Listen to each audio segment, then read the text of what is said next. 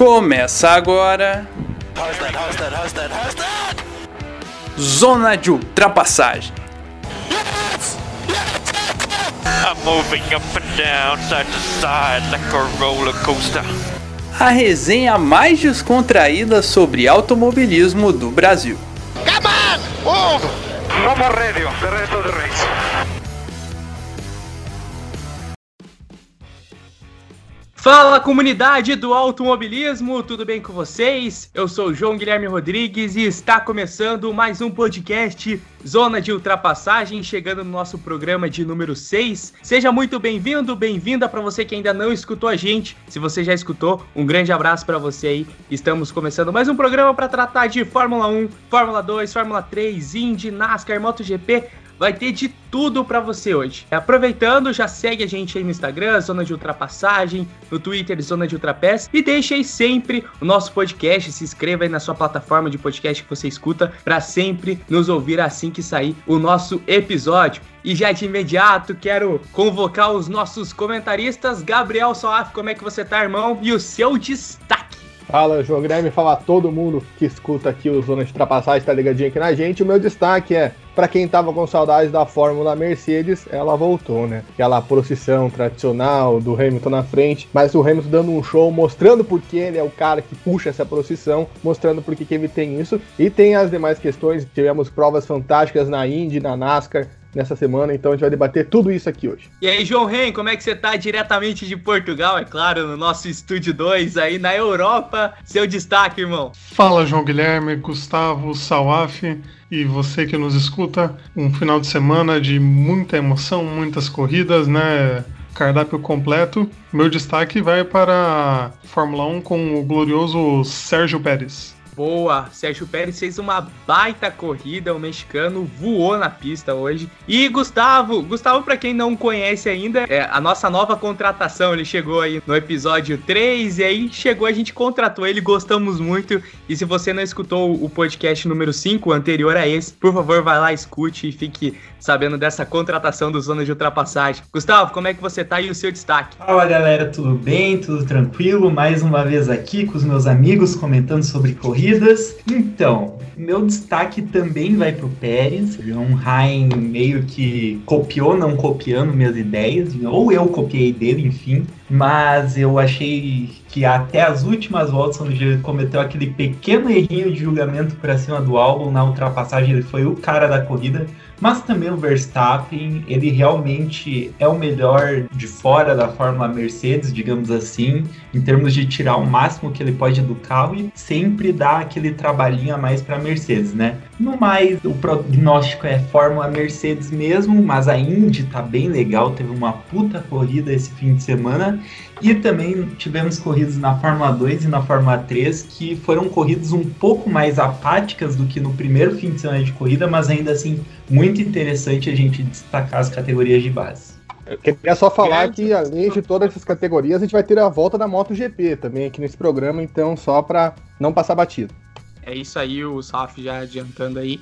No final do programa a gente tem o calendário da MotoGP, a convidada especial para falar dessa categoria. Gustavo Frigoto, nosso piloto comentarista, também analisando toda a situação do final de semana. E bom, começando com campeão, né? Começando com o vencedor da prova da Estíria, o GP da Estíria, exclusivo, né? Foi o mesmo GP da semana passada, o GP da Áustria, o mesmo circuito, só que com um nome diferente, GP da Estíria, que já começou na sexta-feira, né, com a Mercedes dominando os treinos, a Mercedes rosa e a Mercedes prata dominando os treinos, né? E no sábado o Hamilton voou na chuva, na, naquela classificação maluca com 40 minutos de atraso, choveu bastante, o Hamilton voou, fez uma volta absurda no final, conseguindo a pole position e hoje voou na pista do começo ao fim, liderou a prova e conseguiu a vitória. E aí, galera, como é que vocês encaram essa primeira vitória do Hamilton aí? Eu encaro que esse é o final de semana de você olhar, apreciar e falar que privilégio poder ver o Lewis Hamilton correndo. Principalmente quem viu a classificação no sábado, que foi um absurdo aquela volta. A gente viu várias pessoas no Twitter de vários anos aí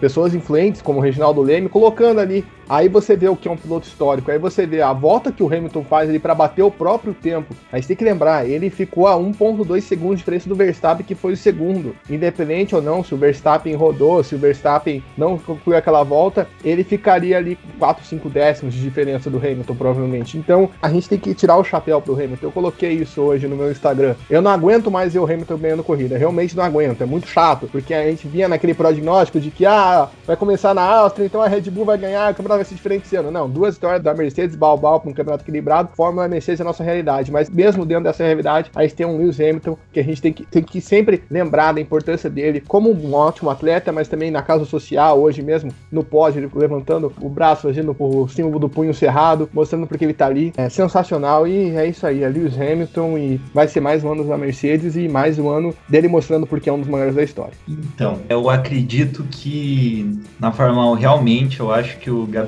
cantou a bola. Foi uma performance sensacional do Lewis. Também tinha um elemento muito interessante dos treinos livres para classificação para corrida, que é a indefinição de como acertar o carro. Será que eu acerto o carro um pouco mais tendendo a chuva? Será que eu acerto um pouco mais visando o seco? Lembrando que você só pode dar classificação para a corrida mudar praticamente a asa dianteira. Então as equipes tinham que ter essa definição. A gente viu equipes que foram muito bem no qualifying como a McLaren, fazendo o acerto priorizando talvez um pouco mais a pista molhada, sendo que na corrida eles foram pouquinho para trás em relação ao Qualify em termos de pace do que eles tinham mostrado até então.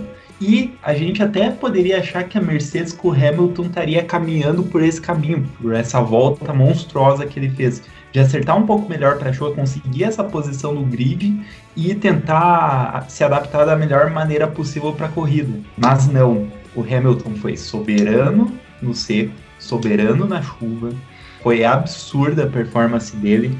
Pérez também foi muito bem. É, Verstappen deu tudo que tinha para dar daquele carro. Eu acho que isso, se comparando a diferença com o companheiro de equipe dele, Albon ficou mais de 40 segundos para trás e não tinha nem perto do pace que ele estava conseguindo. Foi uma corrida bem interessante em termos de estratégia e também em termos de brigas mais para o final da corrida, né? A gente viu todas as equipes brigando entre si, praticamente. A gente viu ali o duelo da Renault o duelo da Racing Point, legal sem jogo de equipe. Por mais que estrategicamente isso comprometeu o avanço de algumas equipes na corrida.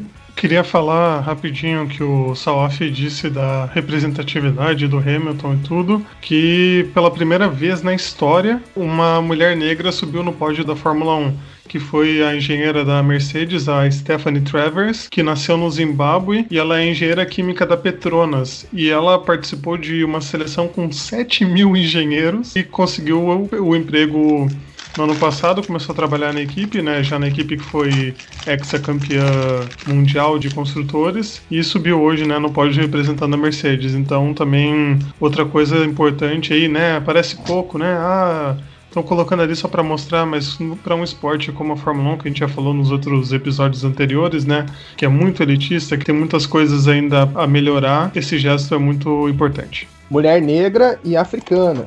Né, a gente tem que lembrar disso, porque até a gente comentou isso nesses programas atrás. O Hamilton estava falando sobre a questão da Fórmula 1 com a África. Se a gente for pegar a África mesmo, teve pilotos da África do Sul, Marrocos e até mesmo do Zimbábue, se não me engano, na época que era colônia da Inglaterra. Então é, é, sensacional isso que a Mercedes fez hoje, tirar o chapéu aí nessa questão de representatividade que a Mercedes está mostrando. Já mostrou semana passada com o Bottas também, que foi uma mulher, não me lembro o nome dela agora, que subiu lá no pódio com o Bottas e agora essa engenheira aí da, do Zimbábue. Cara, é muito bom, porque a gente tem um piloto negro, né, no posto mais alto do pódio e uma mulher negra. O Hamilton até fez um post no Twitter comentando exatamente sobre isso, né? Piloto negro e uma mulher negra num esporte tão elitista, como a gente já comentou aqui nos últimos programas. Mais uma vez, né, o Hamilton sendo esse cara fantástico, como vocês estão dizendo, eu queria falar do Bottas também, porque é mais uma dobradinha da Mercedes, né? A gente estava conversando na semana passada, a Mercedes teve problemas no primeiro GP e estavam dizendo que problemas na parte elétrica elétrica, talvez ia acontecer na corrida alguma coisa e foi lá e dobradinha. Pô, aí fica difícil, né? Mercedes com o Hamilton em primeiro, Bottas em segundo. É a 54 vez, se eu não me engano, que a Mercedes faz uma dobradinha na sua história. E queria falar do Bottas naquela ultrapassagem com o Verstappen, né? Para quem não sabe, ali na volta 66, o Bottas e o Verstappen duelaram. Verstappen não vendeu fácil a posição, foi uma Disputa muito boa, mas o Bottas estava com rendimento melhor do carro, acabou ultrapassando. O que, que vocês acharam? Duas coisas. Primeiramente, que é assinar indireta, bota com o nomezinho, que eu aceito, tá bom? Nessa aí de falar que não, a parte elétrica vai vir outra coisa, que quem falou isso fui eu semana passada e eu lembro disso. Não, mas... você falou, mas todo mundo tava dizendo, tipo assim, durante a semana, que a Mercedes não estava com 100% do carro. E foi lá e fez. Não, e foi, até... não foi só você. A indireta foi para você mesmo, entendeu? Mas foi pra uma mais geral. Eu sei que foi. Sei que foi, foi pra você, mas pode entregar pra outras pessoas também.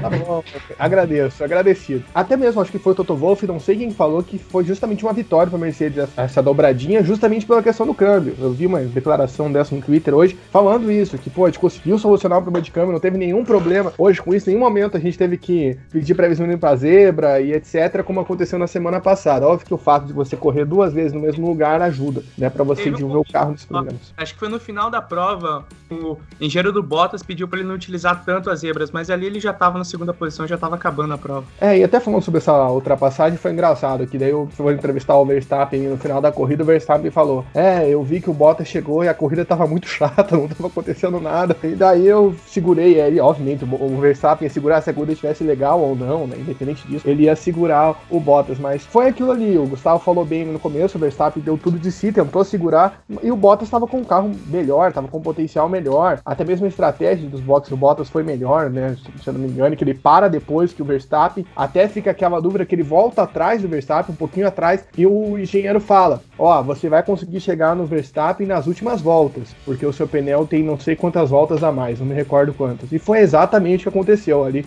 faltando 4, 5 voltas, o Bottas pressionou. Na primeira volta, o Verstappen segurou e na segunda passou. Não. É mais uma, uma dobradinha na Mercedes. E se o Hamilton tava chateado, né, porque o escudeiro dele não tinha pego o segundo lugar no sábado, agora teve ele ali na classificação no final. Não, e o Verstappen com essa declaração também, ou, ou é evidente, ou tá em cinco outros carros, né? E a gente não tá vendo. Tem uma parte do Verstappen que é fantasma na pista e que analisa a corrida inteira. Ele tava na briga com a McLaren Também, ele tava com a briga na Renault para ele falar que a corrida tá chata até então.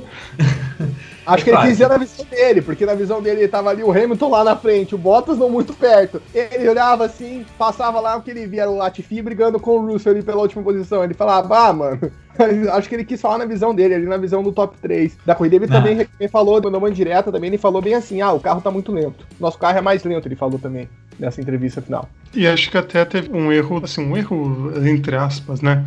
Uma visão ali um pouco precipitada do time de mandar eles pro primeiro foi pit stop. Foi erro, erraram. Tá bom, foi um erro. que eles mandaram, acho que foi o Verstappen mesmo, né? Antes pro pit stop, algumas voltas antes, e a Mercedes só mandou depois. E eles achando que a Mercedes já ia mandar ali junto ou logo em sequência, né? Por causa é, do áudio que a Mercedes mandou pro Bottas. O engenheiro explica, ó, a Mercedes tá falando pro Bottas acelerar, então acho que o Bottas vai pros boxes. Então vem na próxima. Aí ele vai, aí ele volta, aí ele olha e fala, gente, por que, que eu fui? Ele fala exatamente assim no rádio, é muito engraçado. Ele fala, gente, por que, que eu fui? Daí o engenheiro dá uma quase uma palestra pra ele e ele fala, tá bom. tipo, Não, bem é, secão, tipo, assim. Tá, no sentido assim, tá bom, deixa vir, né? Fazer o que, que, que eu vou fazer? Uhum. Mas, cara, eu fiquei, pô, essa ultrapassagem do Bottas. Cara, eu confesso pra vocês, na hora que eu tava assistindo a corrida, eu, eu tava esperando o seguinte: ah, o Bottas vai passar. É, não sei se vocês tiveram essa percepção, mas, cara, o Verstappen, ele defendeu bonito, cara. Deu gosto, assim, de ver o cara defendendo aquela posição. É claro, daí depois ele acabou perdendo. Mas, cara, que foi uma disputa boa foi, cara, isso só prova que o Verstappen é um gigante. Ele fez o classificatório no sábado, disputando o Q1, Q2 e o Q3 ali com o Hamilton, cara. Tipo, era um, um dos dois liderava. E foi um final de semana muito bom pro Verstappen, infelizmente só com a terceira posição. É, eu coloco o Verstappen como meu piloto da corrida. Ia colocar o Pérez, mas daí ele cometeu aquele pequeno errinho que tirou um pouquinho da nota dele, na minha avaliação. Mas eu adorei a forma com que o Verstappen se impôs, nem só na pista, mas contra a própria equipe teve esse episódio da confusão nos pitstops. Eu não creio que foi um erro da Red Bull e sim uma estratégia de improvisação que eles estariam tentando responder ao ataque do inimigo numa guerra, digamos assim que o Bottas estava um pouco mais rápido naquele momento na corrida, daí ele acelerou tudo para parar. Eles viram essa posição sendo ameaçada e mudaram um pouco o plano inicial que eles tinham. Isso é uma estratégia válida, muitas equipes fazem isso. O Schumacher e a Ferrari eram os reis em fazer isso, mas eu adorei a forma que você vê que o Verstappen já tem uma visão de corrida diferenciada, ele tem 22 anos só ainda.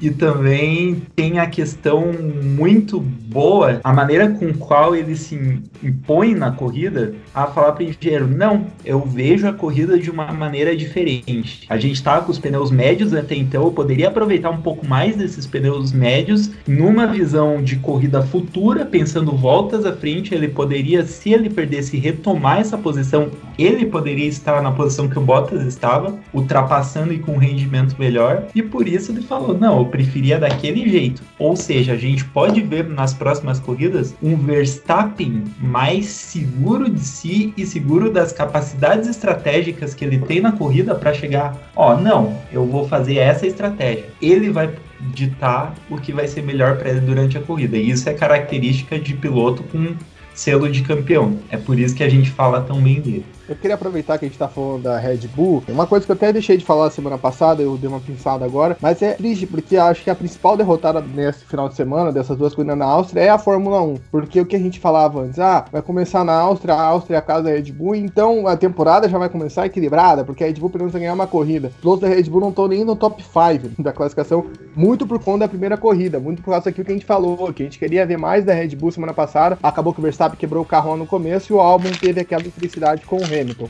Então o Verstappen ele consegue ali ficar nesse segundo lugar, mas não consegue levar muito a, a Red Bull. Então já cria uma diferença muito grande. No Mundial de Construtores, a Mercedes já tem 80 pontos e a McLaren, a segunda colocada, com 38, se eu não me engano. E os pilotos, os três primeiros são Bottas, Hamilton e Lando Norris. Então, você vê aí como que a Fórmula 1 acaba perdendo, porque já tem essa disparidade na Mercedes logo de cara, onde todo mundo apostava na Red Bull, onde todo mundo apostava no maior equilíbrio. A temporada, obviamente, pode acontecer muita coisa, mas se na Áustria, que é onde a Red Bull ganha, ganhou nos dois últimos anos, não ganhou, a tendência não é mudar muita coisa até porque a gente vê uma Ferrari mais fraca, a gente vê até mesmo o Verstappen aqui, eu sei que vou, todo mundo vai rir da minha cara, mas eu vou falar isso, o Verstappen conduzindo sozinho a Red Bull, novamente, óbvio que o álbum tá tendo um desempenho, você pode dizer, superior ao Gasly? Pode, mas tem uma questão, acho que o Gustavo falou no começo, que você viu a comparação dos tempos do Verstappen com o álbum, a disparidade com o mesmo carro, e o álbum teve uma hora ali, na hora que o Bottas sai do box, o álbum volta 5 segundos atrás do Bottas, e aí ficou naquela, será que o álbum vai pressionar o Bottas? Será que ele vai dar tudo? Não, a diferença foi caindo caindo, caindo, caindo, quando eu vi tava em 30 segundos, sabe? E aí vem aquela questão, o álbum com a pista livre, o que, que ele faz, né, na hora de acelerar o carro? Porque ele mostrou ele de manobra, ele é bom. Mostrou isso semana passada contra o Hamilton, mostrou isso hoje segurando o Sérgio Pérez. A tem que lembrar, o Sérgio Pérez chega no ritmo ali, na hora que ele apertar, ele fala, opa! E ele consegue ali se defender, consegue não ser ultrapassado. Então acho que fica essa questão e quem perde com isso é o campeonato da Fórmula 1. Eu acho que o Soares levantou a bola aí do assunto que ia puxar, que era essa questão da Red Bull, né? Do Verstappen carregando Red Bull sozinho esse final de semana. Eu acho que é muito complicado a gente dizer o seguinte, eu vi muita gente comparando o álbum com o Gasly. Assim, cara, eu vou falar, eu sou, vocês sabem, eu sou fãzão do Gasly, cara, mas não faz nenhum tô sentido. de olho, tô de olho, tô de olho, tô de olho que você vai falar, hein? Não, não, porque assim, cara, eu gosto muito do Gasly, mas, cara, não faz nenhum sentido comparar o álbum com o Gasly, cara. No ano passado, o Gasly tomou uma volta do Verstappen na Áustria. Por mais que o álbum não teve o mesmo desempenho, é claro, do Verstappen, cara, todo mundo sabia que o piloto que chegasse ali não ia demonstrar o mesmo desempenho do Verstappen. O Verstappen é o primeiro piloto. A questão é o seguinte: eu queria até entender, tipo, se realmente foi essa questão de desempenho, porque do nada, cara, o álbum tava simplesmente 14 segundos do Bottas. Eu achei muito estranho. Não, então, o Salve tá falando aqui 20. Ah, não, 20 minutos de programa. Esquece que eu É, disse. é, 20 Enfim. Porque teve uma hora que eu vi a classificação e é até engraçado, porque eu tava assistindo com a minha mãe. A minha mãe acordou cedo ali, a gente tava conversando no sofá assistindo a corrida. E daí ela percebeu assim, e eu até tomei um susto, porque eu não tinha reparado. Que ela falou: Ah, tá todo mundo tipo 2, 3 segundos ali, tem um que tá 14. Deu, ué, esse cara que tá 14 é o álbum. Por que, que ele tá 14 segundos do Bottas? E eu fiquei me perguntando: será que foi desempenho? Será que aconteceu algo? Porque se aconteceu algo, a gente não viu. A geração da transmissão não mostrou se aconteceu algo com o álbum. Então eu acredito que realmente tenha sido algo de desempenho. E, cara, é, é, triste, mas assim, não justifica comparar com o Gasly achando que o cara vai ser rebaixado e tal. Eu acho que é um pouco precipitado dizer por aí. E é, é uma coisa até que eu fico me perguntando, eu quero jogar essa ideia para vocês. Será que o carro da Red Bull não tem tanto desempenho assim e é o Verstappen que realmente é um monstro e consegue tirar o máximo desse carro? Antes do Gustavo falar que ele quer falar, eu só queria fazer uma ponderação aqui que vem muito com a gente já falou nos outros programas, que eu acho que a Red Bull tem a questão dela ter trabalhado muito com pilotos muito equilibrados desde o seu início, desde a época do Weber com o Vettel, depois passando pro do Ricardo com o Vettel e depois com o Ricardo e Verstappen, né? O Kvyat foi um, uma história à parte. E aí vem isso. E aí você cria essa questão, aquilo que eu já falei, a Red Bull não contrata piloto de fora desde o Weber. Eu acho que daí a gente criou essa perspectiva, opa, na Red Bull é equilibrado, porque a gente sempre via Ricardo, Verstappen, Vettel e Weber disputando lá em cima, e aí a gente fica nessa expectativa aí. E como a Red Bull aposta na molecada, não é todo moleque que vai chegar ali já estourando. Por exemplo, um dos moleques que eram deles que não deu certo eles mandaram embora foi o Sainz, e o Sainz tá indo pra Ferrari agora. Então acho que ah, vem muito disso. Só queria falar isso, o Gustavo agora vai falar sobre o desempenho do carro, caso. Então, ainda sobre essa questão de line-up, digamos assim, de tipo como a Red Bull mudou de piloto ao longo dos anos, você tem dois pilotos que, por mais que o Verstappen já tenha experiência na Fórmula 1, são dois pilotos muito jovens. E talvez por isso que a Red Bull esteja agora à procura de um nome como o Vettel. O Vettel pode entrar nessa história como alguém que tem um feedback maior para desenvolver o carro, porque você tem um piloto que é muito, muito bom, muito rápido e tem essa sensação toda de acertar carro, sabe acertar, mas por outro lado você tem um piloto que está começando ainda a aprender sobre como tirar tudo aquilo que o Fórmula 1 pode trazer e como acertar. O Fórmula 1 é um carro extremamente complexo de acertar. E essa talvez, além do desempenho, é claro que o Verstappen tira tudo do carro, é essa dificuldade dificuldade que tem um novato quando entra da Red Bull, por mais talentoso que seja. O álbum é muito talentoso. Então, a Red Bull talvez agora esteja procurando alguém para ajudar a desenvolver o carro, a trazer toda essa bagagem, como por exemplo o Vettel, e o Richardo para Red Bull foi uma pena ter saído, porque ele é esse cara que vinha com essa experiência também, e talvez colocar os dois pilotos promissores deles no lugar de escola, que é a AlphaTauri. Por isso que a Red Bull às vezes erra também depender tanto do programa de jovens pilotos deles, porque eles são jovens, eles estão aprendendo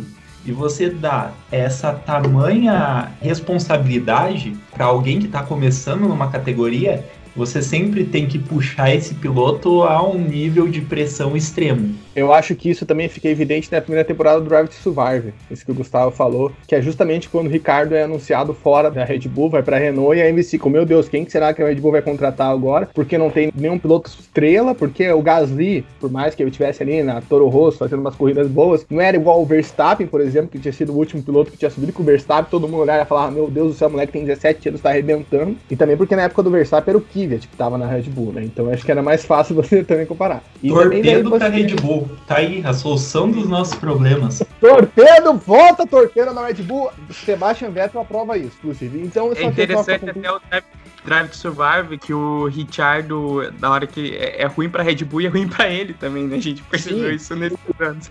Porque, cara, o Richard ele toma uma decisão que não foi boa para ele, ele sabe disso, assim como a Red Bull sabe que perdeu bastante. É, mas isso é um e papo aí... para um outro programa, enfim. Não, só completar, e aí fez a Red Bull se precipitar, né? Na questão de você ah, de não querer contratar um novo piloto e puxar o Gasly, que por mais que fosse ok, não era totalmente, pô, uma estrela para o Red Bull. Mesma coisa do Alexander Albon, só para deixar isso claro. Ainda mais, só faltou um comentário em relação ao desenvolvimento do carro da Red Bull em si. Eu acredito que na Hungria eles vão ter uma reação um pouco melhor em termos de ritmo do que eles estavam contra a Mercedes na Áustria. Porque por mais que a Red Bull tenha esse histórico de ganhar a corrida em casa, eu acredito que a Hungria favorece um pouco mais a Red Bull, porque a Mercedes também é um carro muito bom de reta. A Red Bull ainda para chegar nessa velocidade da Mercedes em reta, eles precisam sacrificar um pouco da aerodinâmica. Como eles fazem isso? Por causa das asas. A asa traseira, se você diminui a pressão da asa traseira, você ganha mais velocidade de reta e em compensação você perde eficiência em curvas. Ou seja, a Red Bull talvez consiga um acerto aerodinâmico, eles que têm ainda o mago da aerodinâmica na Fórmula 1, Adrian Newey, talvez consigam um acerto melhor na Hungria. Eu espero mais competitividade da Red Bull lá e eu também espero que seja um carro que desgasta um pouco menos os pneus e talvez tenha mais chances de corrida contra a Mercedes na Hungria. Eu posso estar falando abobrinha, mas é isso que eu espero.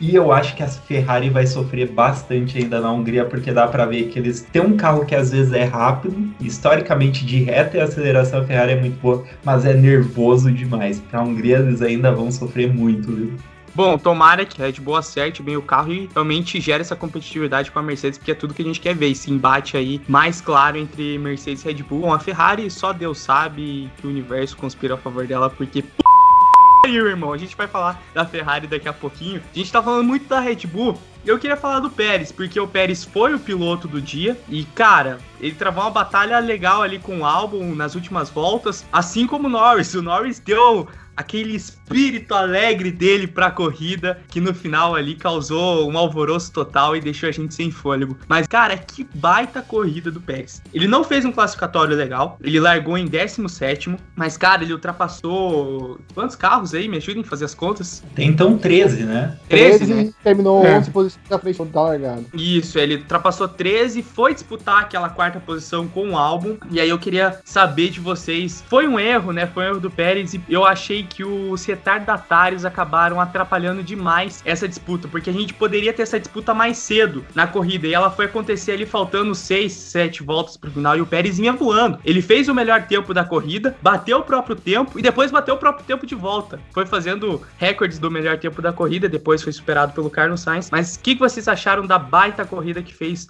o nosso hermano mexicano? Foi uma bela corrida do Pérez, né? Igual você falou, ficou aquela decepção da classificação, porque a Racing Point vindo muito bem e, e tudo, no- nos treinos e tudo, mas né, a chuva também alterou bastante aí as condições e a pista mudava muito, né? Mudava muito rápido, secando e os tempos melhorando e aquela loucura toda que né, teve essas alterações. E aí na corrida o Pérez voou, né? Tava inspirado. Só no final ali que realmente eu acho que o João Guilherme falou do retardatários complicou bastante. Porque ele ia chegando, tinha um retardatário.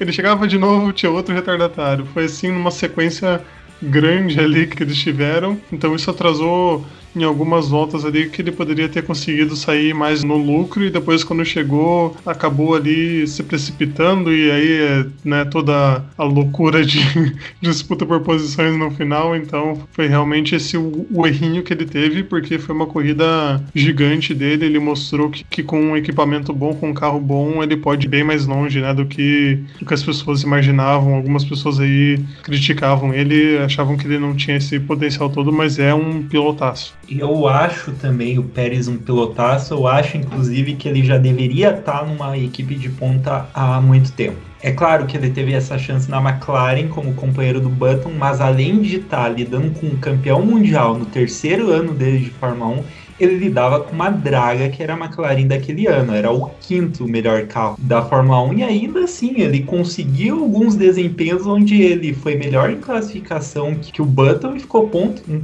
poucos pontos atrás dele no campeonato, o que pegou aquele ano que ele meio que tirou o Button na corrida uma vez, né? E daí ele ficou com essa reputação, ah não, é piloto rápido, mas que bate demais, algo que o Maldonado tinha na época também. Mas ele é um piloto que desde a categoria de base era famoso por tirar da onde não tinha, não era piloto de equipe grande, sempre conseguia disputar por campeonato ou disputar resultado bom em equipes menores. Como ele mostrou isso na carreira, por mais que o Huckenberg fosse um piloto bom também de equipe média baixa, é o Huckenberg não conseguiu os pódios que o Pérez conseguiu como companheiro dele. Então ele foi o que melhor aproveitou as chances que ele tinha nas equipes médias E para mim ele seria uma melhor opção, inclusive para a Ferrari, como piloto. Eu acredito que ele tá um pouquinho acima do Sainz em termos de experiência, em termos de conhecimento de carro e de tudo que ele demonstrou na carreira até então. E foi uma puta corrida até então. Ele veio de trás, com certeza gastou mais pneus que uma galera, porque ele atacou, atacou, atacou a corrida inteira e claro que ele ficou no vácuo de vários carros, perdeu pressão aerodinâmica atrás desses carros várias vezes durante a corrida. E no fim, eu não diria nem que foi um erro, foi aquela coisinha de corrida, ele deu um toquinho no álbum, né? Até pensei que ia dar uma reprise da semana passada que o Hamilton tirou o álbum, mas dessa vez o álbum conseguiu ficar na pista. E até então foi uma corridaça do Pérez. Eu só não dei é, a carta como melhor piloto da corrida por causa desse último errinho e da classificação também que não foi tão proveitosa assim, né? Mas parabéns para ele e vamos ver o que ele vai aprontar. Parece que o carro é bom pro restante da temporada. Não, rapidinho, você deixa eu perguntar. É porque assim, o Pérez, ele chegou no álbum e ele ficou muito tempo ali na asa, né? E não conseguia fazer a ultrapassagem. Ele chegou no momento que, infelizmente, a geração de imagens não pegou essa disputa. Ela tava concentrada, é, acho que agora, na, não me falha a memória, no Bottas contra o Verstappen Verstappen. Dela não Isso, conseguiu pegar também. o momento exato do Pérez contra o álbum. E a gente viu ali, durante as voltas, o Pérez abrindo a asa e não conseguindo fazer a ultrapassagem no álbum. Foi problema de aerodinâmica? O que, que você achou? Eu achei que também, com certeza, é, vinha com um pouco de desgaste a mais é, do equipamento. Mas aí você vê também aquilo que eu tinha falado sobre a questão aerodinâmica da Red Bull, né? Como eles não têm tanta velocidade de reta quanto as Mercedes, eles priorizam baixar um pouco essa asa, sabendo que tem um carro aerodinâmico bom. Isso dá uma velocidade de reta muito boa para eles se comparado às outras equipes. Até então, o Pérez ia conseguindo ultrapassar os outros carros porque eram carros um pouco inferiores à Red Bull até então. Mas o Albon estava ali, estava sozinho esse tempo todo, estava sem um desgaste acentuado do carro, então ele conseguiu defender essa posição muito melhor, né? Só queria fazer três observações quanto ao que vocês falaram. Um, o Sérgio Pérez ele substituiu nada mais, nada menos que Lewis Hamilton na McLaren.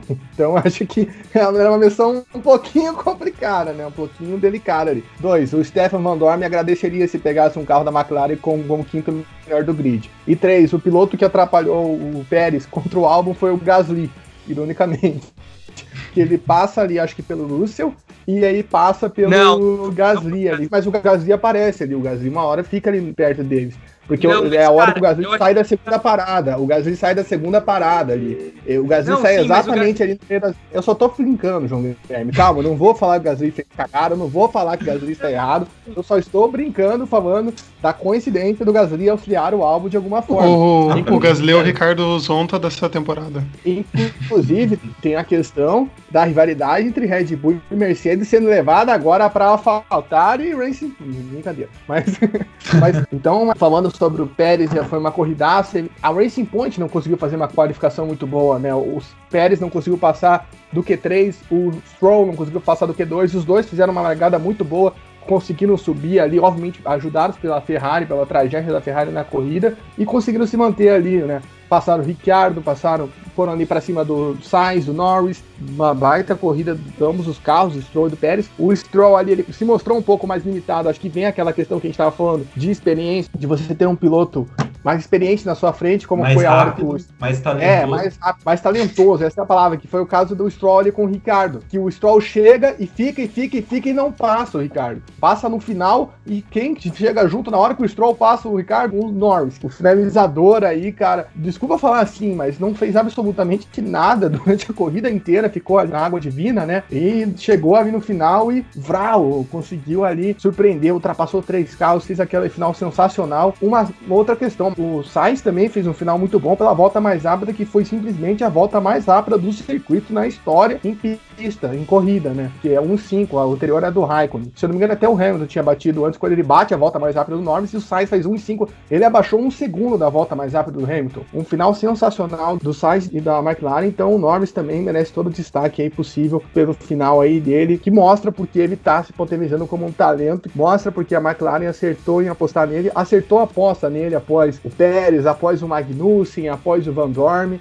E aí agora chega o Norris aí, também pegando o resultado, principalmente da época do Van Dorn, né? De você conseguir aperfeiçoar o carro, né? E conseguir aí crescer aí nessa corrida na temporada. E fechando aí o, o glorioso assunto Pérez, eu não lembro agora que ultrapassagem que ele fez, vocês vão, lembrar que ele mandou o rádio pro engenheiro, olha aí, gostou dessa ultrapassagem, hein? Mandou, mandou a... Foi um bloco, foi um bloco em alguém, eu não lembro em quem. Foi Ele- um ele fechou, o passadaço. Foi Foi- passadaço. Ele, ele- ele fechou o Sainz nessa hora. O Sainz volta do box na frente dele, atrás dele. O Sainz vai passar e ele fecha. E aí ele manda, e aí, gostou dessa e tal? Então, É, o Foi- Sainz foi- foi tinha efetivamente passado ele. Se não me engano, o próprio Pérez saiu do box com um pneu novo. O Sainz estava com o pneu um pouco gasto. Então ele passa ele. Só que ele com o pneu melhor, ele teve a coragem de botar por fora num lugar onde nunca se passaria.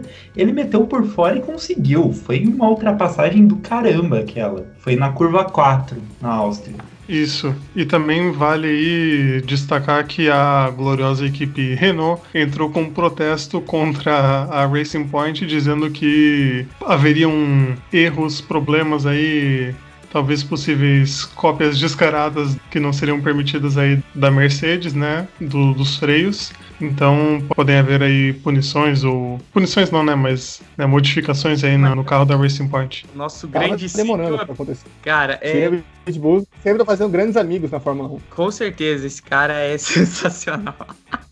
Esse cara, falando. Estavam falando do Pérez aí rapidinho. Acho que o cara que mais dificultou a vida do Pérez, é claro, tirando o álbum ali pelo carro, foi o próprio Stroll, cara. Foi uma boa disputa entre os dois ali pra, na ultrapassagem. E aquela questão que eu tava falando do Saoff, só porque ficou nós dois falando juntos, dos retardatários, estavam o Russell, o Latifi e o Gasly. E quem complica, não que complica, mas que atrapalha mais, acho que se eu não me engano é o Latifi, porque ele acaba pegando. O álbum passa ele na reta, só que o Pérez não consegue passar ele na reta, pega na curva. Aí depois o Gasly acaba deixando passar porque estavam na reta. Então acho que foi o Latifi, se eu não me engano, que acabou complicando a vida do Pérez. Enfim, o Gabriel Saf até falou do Norris e falou do desempenho da McLaren no final da corrida. Hoje eu tava vendo um tweet da Juliane Serrazoli, repórter que cobre o paddock da Fórmula 1 há anos, e ela comentou um tweet que nem a McLaren sabe por que, que eles têm um tão bom desempenho no final da corrida. Porque na Áustria, na semana passada, o Norris fez uma corridaça no final da prova, conseguindo baixar aqueles 5 segundos do Hamilton. E hoje ele consegue ultrapassar três de uma vez. E o Sainz também faz a melhor volta da corrida. Então eu queria perguntar pra vocês: será que a McLaren tá com um desempenho bom quando tem baixa gasolina? Então, eu acredito que sim, isso acontece em alguns carros. Por exemplo, ano passado a gente viu que a Haas conseguia posições boas, conseguiu uma posição boa no grid. É, nesse mesmo GP da Áustria, e daí na corrida tudo desmoronava. Alguns carros funcionam melhor com o carro um pouco mais pesado, cheio de combustível, até muda um pouco como as equipes acertam seu carro por fim de semana. Acredito que algumas equipes, como por exemplo a Red Bull, realmente tendem a ir por esse caminho de priorizar a corrida, sabendo que não vão conseguir rivalizar a Mercedes. E acredito que a McLaren, nesse ponto, seguiu um pouco da mesma lógica. Eles, de certa forma, poderiam estar cientes que a Racing Point seria um pouco mais rápida em termos de classificação e até mesmo em próprio ritmo de corrida. Eles priorizaram o fim da corrida, que é, querendo ou não, a parte mais importante da prova, ter um ritmo melhor nessas situações. E é claro, a gente pode estar falando de estratégia de pit stop e pneus. Eles estavam com os melhores compostos para o fim da corrida também, isso ajudou bastante, né? É isso, e agora vamos para a parte. Preparem as pipocas, façam as pipocas, sentem e comam as pipocas, porque tem uma equipe que tem treta, ela se chama Ferrari e é italiana, cara. Ô carrinho vermelho que eu vou te contar, viu? No começo da prova, Charles Leclerc, cara, eu vou falar, semana passada eu critiquei tanto o Vettel, aconteceu a mesma coisa com o Leclerc, cara. Que juvenil foi o menininho monegasco, cara. Que juvenil. Eu não sei aonde que ele viu o espaço ali para passar aquele carro. Eu queria a opinião de vocês. No começo da prova, o Leclerc, é de se ressaltar que ele não passou pro Q3 na classificação, né? Terminou na 11 posição no Q2. O Vettel conseguiu passar, ficou em décimo, mas no Q3 ficou em décimo colocado. O, o Leclerc sofreu punição, então o décimo primeiro lugar ele largou em 14, ele acabou perdendo três posições por causa da punição. E o Leclerc, ele sempre acontece isso com ele, cara. Quando ele larga lá de trás, ele fica afobado, querendo essas posições. Ele tenta arriscar muito. E assim comete erros. E hoje aconteceu um grotesco. Que ele bateu no próprio companheiro de equipe, perdeu a assoalho do carro e o Vettel acabou perdendo a asa traseira. Queria a opinião de vocês sobre esse lance. Então, eu achei o erro do Leclerc um pouco menos juvenil que o erro do Vettel na semana passada. Porque o Vettel, você vê que ele tá muito atrás ele trava o freio e ainda assim tenta ir para um buraco que não tem. Eu acredito que o Charles não errou no ponto de freada. Ele viu que o Vettel estava com a tangência um pouco mais aberta e ele achou que o Vettel se manteria ali. Foi precipitado? Foi. Foi um erro, sim. Só que eu considero ainda o erro do Charles um pouco mais de corrida do que o erro do Vettel na semana passada, que realmente pareceu um principiante. Entretanto, é custoso para a Ferrari, né? Mas as declarações foram boas no pós-corrida, eles estão concentrados em resolver o problema do carro e eu acho que é isso que tem que se fazer. Eu acho que a mentalidade pós-corrida tá certa, mas primeiro tem que pontuar, né, galera? Vamos lá, Ferrari. Exatamente. Até hum, eu concordo com o Gustavo que foi um pouco menos juvenil, digamos assim, o, o erro, né? Até por ser ali né, uma situação que tinha mais carros em volta e tudo, acho que ficou um pouco menos feio. E as declarações, né? O Leclerc falou uma coisa que eu achei mais importante do que eles disseram, que eles adiantaram alguns desenvolvimentos para essa corrida, que eram mais para a Hungria, porque eles viram que a coisa estava feia, né, com o carro. Então adiantaram e eles acabaram, né, simplesmente jogando fora todo esse desenvolvimento teórico que poderia acontecer, né, que eles poderiam também avaliar, né, porque muita coisa que, que se faz você acaba tendo que testar para ver como que fica, se comparar, né, com antes e depois, ainda mais na mesma pista, né? Então isso complicou bastante para eles e você percebe ali a, a culpa que, que, ficou com, com ele com o acidente. Então acho que eles se entenderam melhor nessa do que talvez na primeira ali que era um erro mais crasso, né? É, foi muito mais calmo do que, por exemplo, aqui no Brasil, né? Aqui no Brasil foi um show de horrores. Acho que o João falou isso do Leclerc largar atrás. Eu lembro se foi no Azerbaijão ou em Mônaco no ano passado que aconteceu uma situação assim, que foi quando a Ferrari lá errou o cronômetro. Foi em Mônaco? Mônaco. Que a Ferrari errou. Que ele, ele bate no. É, foi Mônaco. Foi na casa dele.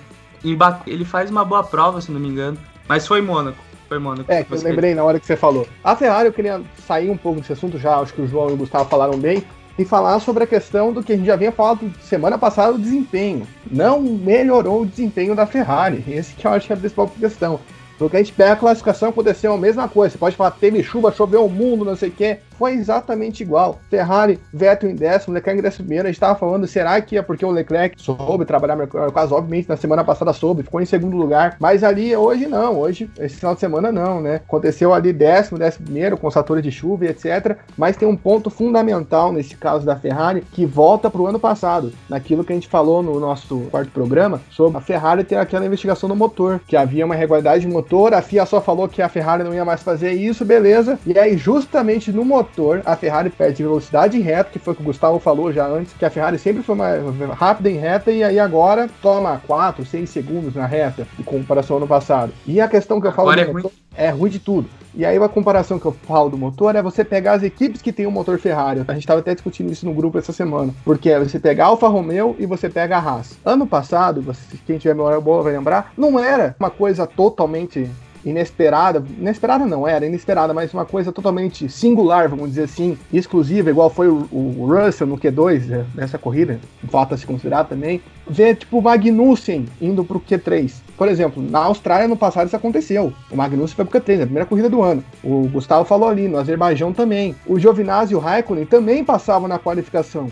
Nas duas corridas, os dois carros da Alfa Romeo morreram no Q1 e um da Haas morreu também. E o outro que passou ficou em 15. Então a gente nota que tem algo diferente aí por causa das outros carros, porque eles também estão sendo comprometidos. E aí eu queria colocar um ponto, depois eu colocar um ponto positivo antes de você falar. Não, inclusive, no ano passado, o Alfa Romeo tem um ótimo desempenho na Áustria, cara. Só ela faz um ótimo desempenho na Áustria. Essa não, né? É, e também tem a questão até que a gente tava falando no grupo nesse dia, né? O GP da Singapura, que é o, é o retrato do como a Ferrari tava bem. Porque o Vettel ganha a corrida, o Giovinazzi chega a liderar a corrida, e vamos que para você liderar a corrida tem que ser todo mundo pros boxes, ninguém tá em 15 14 quarto lidera uma corrida, o cara tem que estar tá ali pelo menos os 10, todo mundo para, o cara assume a ponta. Então o Giovinazzi chegou a liderar a corrida, e o Magnussen fez a volta mais rápida, ou seja, foi fato ali que mostrava um poder da Ferrari no ano passado com as três marcas que usavam seu motor. Esse ano não, as três marcas não conseguem constar desempenhos melhores na qualificação, que é o que me chama atenção e vamos ver até onde vai isso. A Haas a gente sabe que vai continuar nesse problema, nessa draga, porque a Haas não tem recurso para conseguir fazer carro melhor, não tem peças, vai ser complicado o ano da Haas. A Alfa Romeo respondeu bem neste final de semana.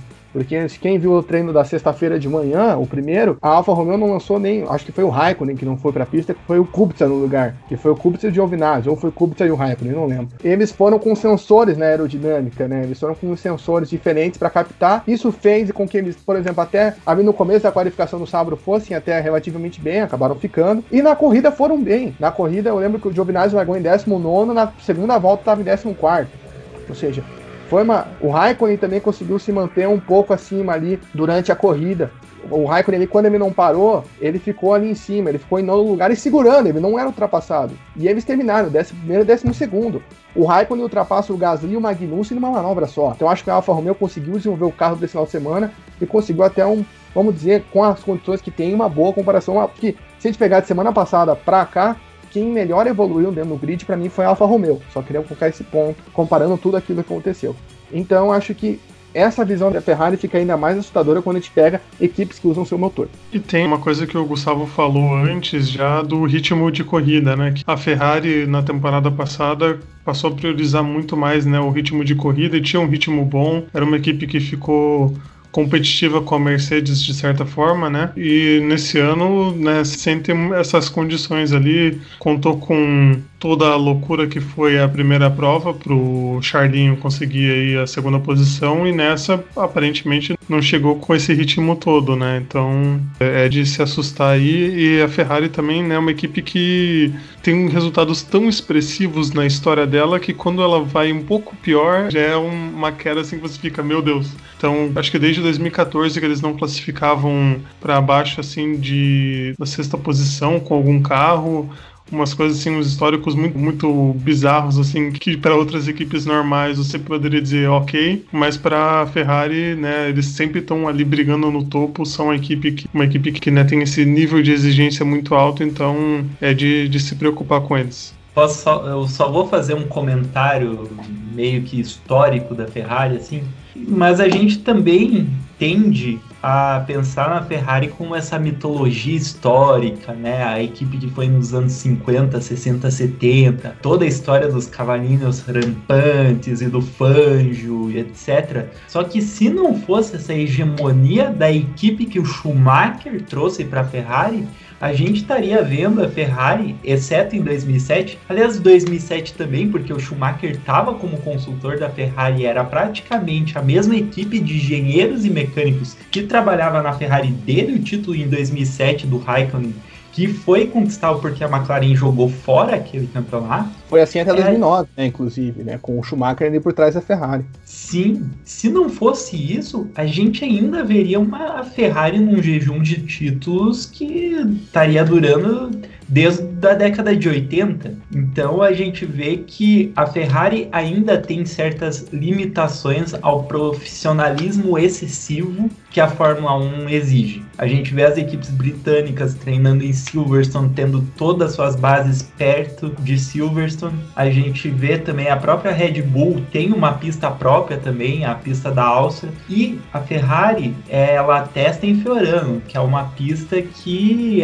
não faz parte do calendário da Fórmula 1. Então, eles testam todos os componentes deles numa métrica própria, que é uma pista que não é utilizada então eles vão ali muito tempo sem saber se o carro é bom, se o carro não é comparado a outras equipes. Então a Ferrari sempre está numa situação à parte das outras equipes em termos de desenvolvimento e por mais profissionais e multinacionais que eles sejam, a Ferrari ainda coloca um pouco de rédea no desenvolvimento extra-profissional que talvez outras equipes como a McLaren, como a Mercedes e como a Red Bull estão tendo nesse momento. Boa, acho que é isso aí. Se for pra tirar algo de positivo, só na questão de como a Ferrari tratou, né? Tudo o que aconteceu hoje. O Leclerc se desculpou, pelo menos falou que foi o culpado. O Vettel também não se manifestou muito bem. O Binotto já, ó, seguinte, vamos partir pra próxima, porque é isso que eles sabem que precisa evoluir. Vou passar rapidamente aqui a classificação da corrida. A gente tá finalizando o tema Fórmula 1, mas antes de falar do Alonso daqui a pouco, a classificação ficou a seguinte: Hamilton foi o primeiro, seguido por Bottas, dobradinha da Mercedes. Terceiro, Verstappen fechando o pódio. Quarto foi o Albon. Quinto, Norris. Sexto, Pérez. Sétimo, Stroll. Oitavo, Ricardo. Nono, Sainz. E décimo, Kvyat. Esses foram os 10 que pontuaram. Décimo primeiro, Raikkonen. Décimo segundo, Magnussen. 13º Grosjean, 14º Giovinazzi, 15º Gasly, 16º Russell, 17º Latifi. Quem abandonou foi o Ocon, o Leclerc e o Vettel. Rapaziada, rapidinho, essa semana saiu o anúncio oficial da Renault referente ao Alonso. Alonso, contratado da equipe Renault aí, a partir de 2021, fará dupla de equipe com o Ocon. Como que vocês encararam essa chegada do Príncipe das Astúrias à Fórmula 1 para a próxima temporada? Lembrando que o contrato é de três anos, então vai até 2023. Alonso retornando à Fórmula 1 após dois anos parado. Parado não, né? Porque estava em outras categorias, voltando à categoria da Fórmula 1. O que vocês acharam do retorno do espanhol? Acho que até no anúncio dele, você vê bem que ele tá voltando muito pela questão do equilíbrio na Fórmula 1, né, anunciada pelo regulamento de 2022, que ele fala né, que ele sabe que a Renault ainda não tá nas cabeças. Teve um vídeo dele em espanhol falando exatamente disso, que ele tá lá na fábrica da Renault, ele fala, eu sei que a Renault ainda não tá nos meus melhores dias, mas a gente acredita no trabalho da equipe que ele vai conseguir se reconstruir e também em 2022 as coisas vão ficar mais equilibradas. Ele fala exatamente isso. Então acho que o Alonso viu ali que a, a Fórmula 1 vai ficar mais equilibrada, viu que há uma oportunidade para ele conseguir esse outro título que ele tanto deseja, que ele, por isso que foi para a Ferrari, por isso que foi para a McLaren e nunca conseguiu. Então, é uma oportunidade que ele vê. Eu só quero ver como vai ser ele com o Cira Pitbull. Isso é maravilhoso. É uma relação maravilhosa. Mas, assim, acho que não tinha, né, muito que fugir. Até na despedida dele, o Sebastian Vettel fala: É, já vamos te ver aí de volta, né? já, as pessoas já imaginavam que ele voltaria, né?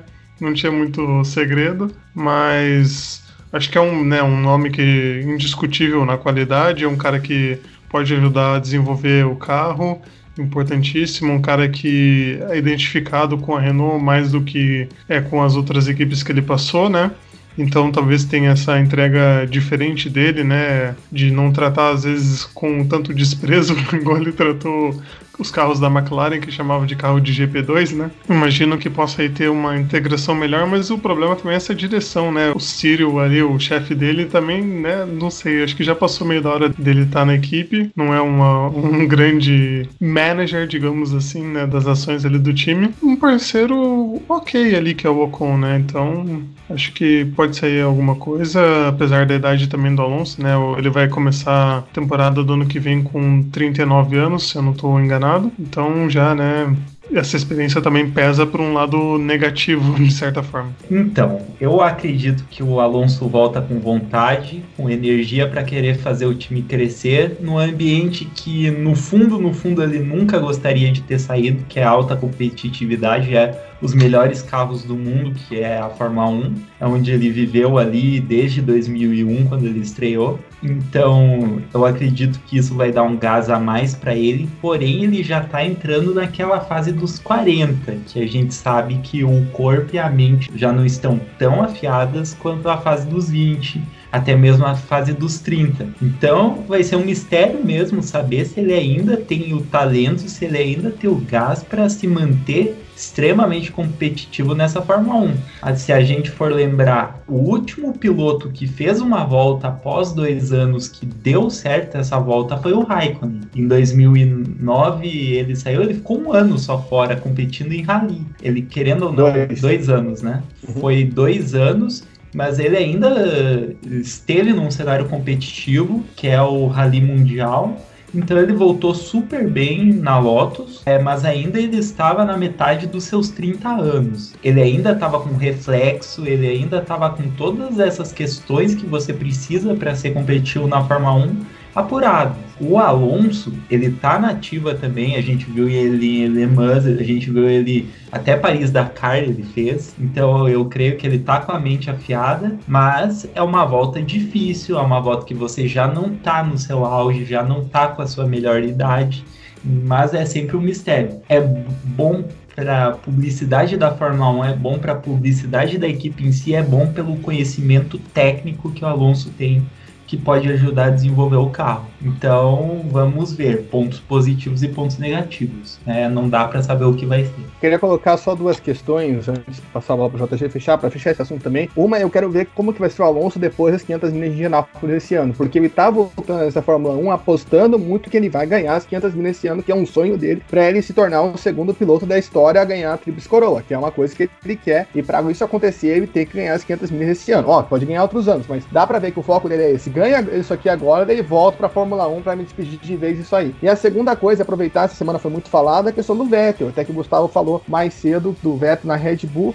O Matt Multimarco e o Christian Horner falaram que não, que não tem espaço saiu uma notícia que o chefão geral da Red Bull, esqueci o nome dele, que é o Vettel, por questão de publicidade, por questão de etc. Mas tem muita pressão de investidores para deixar o álbum. E daí, já nesse primeiro momento, mostra uma porta fechada ali pelo Christian Horner e pelo, pelo Helmut Marko. A gente não sabe como vai ser isso ao longo da temporada, ó. Não dá para cravar nada até assinar um contrato com o álbum ou com qualquer outro piloto. E também foi levantada uma bola na Aston Martin, né? Foi entrevistado também o pessoal da Aston Martin e falaram, ó, oh, o que, que vocês achariam? Vocês querem um carro mais competitivo? O que vocês achariam do Vettel? Eles falaram, ah, é muito legal para nós ter o Vettel Vettel veiculado com o nosso nome, só que a gente, um piloto já tem contrato e o outro também. Então, basicamente, eles levantaram ali que o Stroll tem um contato meio que vitalício que ninguém revela até quando vai, né? Porque a princípio ele não está efetivado para o ano que vem. Mas como ele é o filho do dono, então tudo pode acontecer. E nessa sexta-feira, se eu não me engano, agora o Vettel vai dar uma entrevista na TV britânica, acho que pro Martin Brundle, e vai falar um monte de coisa. Então aí a gente pode ter novidades, mas aí a gente fica olhando de olho aí no Sebastian Vettel. E também nessa semana a Mercedes deu declarações, semana que passou, que vai ficar ali com o Bottas mesmo pro segundo piloto. Então vamos ali aguardar o que isso vai trazer para o cenário da Fórmula 1 no mercado de transferências. Né, falar é... que em uma semana o Vettel teve quatro portas fechadas, né? Da Aston Martin, da Red Bull, da Mercedes e do Sainz lá na Áustria na semana passada.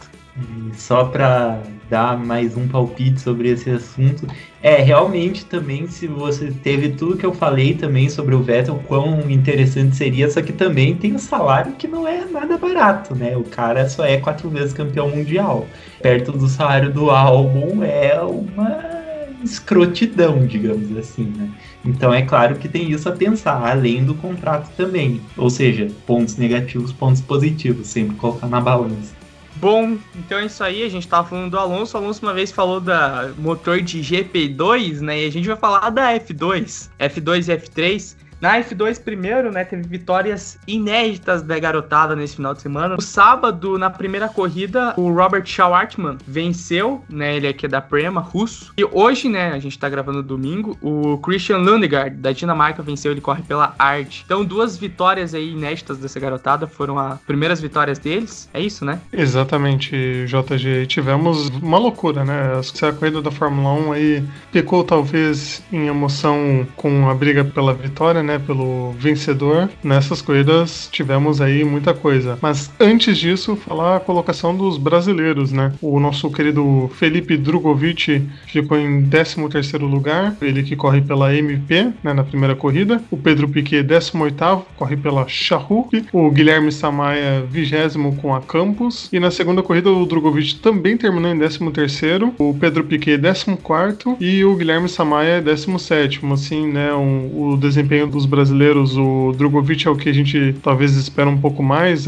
apesar da equipe dele não ser uma equipe top, como até o Gustavo frisou pra gente, mas os outros dois tá difícil, assim, o, principalmente o Samaya sempre ali entre os últimos e o Piquet buscando ali o espaço dele, mas não tá fácil não. O Drogovic pegando fogo, né, literalmente, né, esse foi o principal problema dele frente na corrida do sábado. As corridas é... da Fórmula 2 eu creio que foram um pouco menos emocionantes do que na primeira rodada rodada. Na corrida 1 nesse fim de semana foi sob chuva e nessa corrida, geralmente, é claro, quem larga na pole numa corrida de chuva tem a vantagem da visibilidade de poder editar o ritmo. O Tsunoda, que é um piloto jovem da Academia de Talentos da Red Bull e da Honda também, conseguiu fazer um trabalho espetacular até então na corrida, mas aí ele ficou com aquele problema do rádio, demorou três voltas para ele conseguir ver a placa de box, né? Então ele ficou ali três voltas com o pneu desgastado, o que fez ele perder a liderança. Depois, com o pneu novo, ele foi caçando o resto do grid de novo, conquistou a terceira colocação, a segunda, quase teve ritmo suficiente para retomar a liderança, mas aquele problema de rádio, aquelas três voltas que ele teve com o pneu desgastado custaram para ele a vitória, que ficou nas mãos do nosso querido Robert Schwarzenegger, da Prema, né? Um piloto muito talentoso. Aliás, a Fórmula 2 vem forte em talento esse ano. E hum, o Drogovic com aquele problema, ele até estava com ritmo bom, ele estava no encalço do Mick Schumacher, que finalizou em quarto a primeira corrida. Então ele vinha para mais uma corrida positiva, mas na segunda corrida ele não teve um desempenho muito bom no seco. A equipe, tanto ele quanto o Matsushita, a equipe MP não repetiu o desempenho do primeiro fim de semana de corrida. E é, nessa segunda corrida a gente viu uma corrida um pouco mais aos moldes da Fórmula 1, digamos assim. Não achei que foi tão disputada. A gente vê com esse novo carro que é muito mais parecido com a Fórmula 1, a Fórmula 2 também também sofrendo em termos de pressão aerodinâmica. Ainda é difícil para os pilotos fazer é, lado a lado nas curvas de alta. Então a gente teve uma corrida um pouco menos emocionante, mas a gente teve a vitória do Lundgaard, que é outro piloto que era promissor no kart, foi promissor nas outras categorias de base e agora também tá vindo com tudo e um carro muito bom para a temporada que é a Art. Tanto é que o Armstrong, que foi companheiro de equipe dele, foi terceiro o Tictum, que é um piloto da Red Bull, da academia da Red Bull, chegou em segundo, mas ele ainda não está mostrando um desempenho muito forte. Para mim, o carro mais consistente desses dois fins de semana em termos de desempenho é o da Univirtuose. Tanto o chinês, o Guangzhou, eu não sei pronunciar o nome dele direito, quanto o Ailot, que é da academia da Ferrari, estiveram muito perto um do outro e sempre competitivos, sempre brigando por top 5. Eu acho que o Zou, se não fosse o problema técnico que ele teve na primeira corrida, conseguiria a liderança do campeonato. E tá tudo bem bolado ainda na Fórmula 2, vai ser um campeonato bem legal pra gente ver. Outro destaque que eu dou aí é pro azar do Mick Schumacher, que na outra corrida já sofreu um acidente lá e perdeu a chance de um pódio. E agora teve um problema que eu nunca tinha ouvido alguém ter um problema desses, nem ele acreditou que o extintor do carro dele estourou, não sei o que aconteceu direito, mas estourou lá, vazou, tem imagem assim, o, o, volante cheio de líquido do extintor e tudo. E aí, como o extintor é um item obrigatório no carro, né, para caso de acidentes, ele teve que abandonar a corrida. Então foi assim uma tristeza assim pelo menino que mais uma vez deixou de ganhar um pódio que, né, lá para frente pode ser importante se ele quiser brigar por algo mais. Eu só queria comentar, eu ia comentar justamente esse fato do Mick Schumacher, que foi muito engraçado, e eu queria botar mais duas questões. De novo o Guanyu Zhu com problemas no carro, aconteceu isso na, na, primeira corrida do ano, e novamente ele também ali. E o Robert Schwarzman, ele fez ali uma corrida sensacional, porque ele vai ultrapassando, ele chega ali, ele segura no final o Tsunoda na primeira corrida, e ele é um ótimo piloto. E o Lindgard também, que ganhou a segunda corrida, também um ótimo piloto, né? Luiz cara da Renault, se não me engano, da academia da Renault, e ele faz uma ótima corrida. Na primeira corrida ele já vai ultrapassando o pessoal, ele acaba se perdendo porque ele erra uma curva e vai embora, e na segunda corrida ele consegue a vitória. Agora o JG pode falar aí da nossa Fórmula 3. Pois é, amigo Salaf, na Fórmula 3, a primeira corrida no sábado, Frederick Vest da Dinamarca correndo pela Prema venceu e hoje, no domingo, domingo foi complicado, porque os líderes acabaram batendo e a corrida caiu no colo do Theo Porcher, da França, correndo pela arte. João, como é que foi o desempenho é, dos brasileiros na corrida e um pouco dessa batida aí que resultou na vitória do Theo? Pois é, os brasileiros também, né, difícil assim, é, de... O Gustavo pode falar melhor das equipes, mas o Enzo Fittipaldi e o Igor Fraga não, não foram bem, principalmente na, na primeira etapa, né, o Fittipaldi foi 15 e o Fraga 26. E daí na segunda corrida um pouquinho melhor, né? O Fittipaldi foi 13 e o Igor Fraga 14 o Igor Fraga largando lá do 26 lugar, então conseguiu escalar um pouco o grid, né? Mas ainda assim, né? É difícil de escalar da 26 posição, né? Para conseguir alguma coisa a mais, mas ainda assim tá complicado para eles. E dessa partida foi assim, uma loucura, né? Porque os dois ali brigando, era uma briga constante pela liderança entre os pilotos, o Hughes, o Lawson, o Pusher mesmo, que foi o que venceu, todo mundo ali no bolo brigando. E aí, na, faltando acho que quatro voltas para acabar, os dois chegaram, bateram e abandonaram, né? Que é pior ainda, né? Além de bater, ainda abandonaram e sobrou ali no colo do Pusher para ele ganhar, né? Só falaram, ó, leva aí essa corrida para casa. Então, tem muito piloto aí competitivo que faz a categoria pegar fogo. Então, foi muito legal esse, esse final da, da segunda prova, principalmente. Então, realmente, quanto à questão dos brasileiros na Fórmula 3, o Fittipaldi ainda tem um carro um pouco mais constante, ainda está achando aos poucos a velocidade dele. Ele está indo muito melhor em ritmo de corrida do que em classificação. A classificação dele ele ainda não achou o ritmo ideal, ele ainda está deixando a desejar na classificação. Os tempos de volta dele em corrida são bons. O Fraga é um pouco mais rápido, ele tem se achado melhor no carro, mas a Charru no carro do Fraga tá fazendo um trabalho que deixa a desejar. Tá muito problemático, ele não consegue treinar bem. E o que é tenso também, porque o problema elétrico é o pior tipo de problema para se diagnosticar e para se resolver. Então foi um calvário essa primeira semana do Fraga, a primeira e a segunda. Vamos ver se na Hungria eles dão um carro competitivo que eu acredito que ele fique sim entre os 10 primeiros. Mas a corrida foi bem louca. A primeira corrida, o Frederick Vest é um baita de um piloto na chuva. Tem mostrado isso desde os tempos dele de Fórmula Renault. Então ele controlou a corrida a partir daí, apesar do cancelamento, né? Tivemos pouca corrida. E na segunda corrida foi aquela loucura, né? Pra, ao meu julgar, o Lawson é, errou Lawson, inclusive, que tomou benga do Fraga na Toyota Racing Series, é piloto da Red Bull, mas para mim ele foi um pouco precipitado, ele estava na sede da disputa ali, acabou cometendo um erro, tirando ele e o adversário dele das chances e presenteando Cherry, né? Olha só que chique meu sotaque, enfim.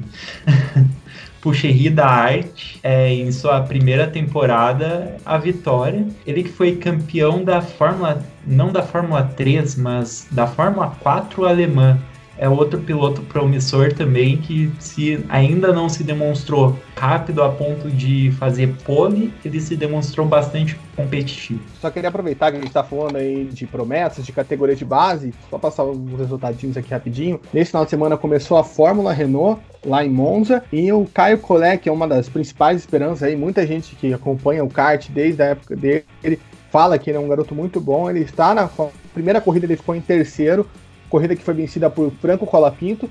E na segunda corrida ele venceu, o argentino Franco Colapinto. E na segunda corrida ele venceu. Então, sensacional. Aí, gente, por favor, segure seu espírito de 11 anos. Eu sei que é complicado, eu sei que é delicado esse nome, mas vamos lá, eu creio na maturidade de todo mundo.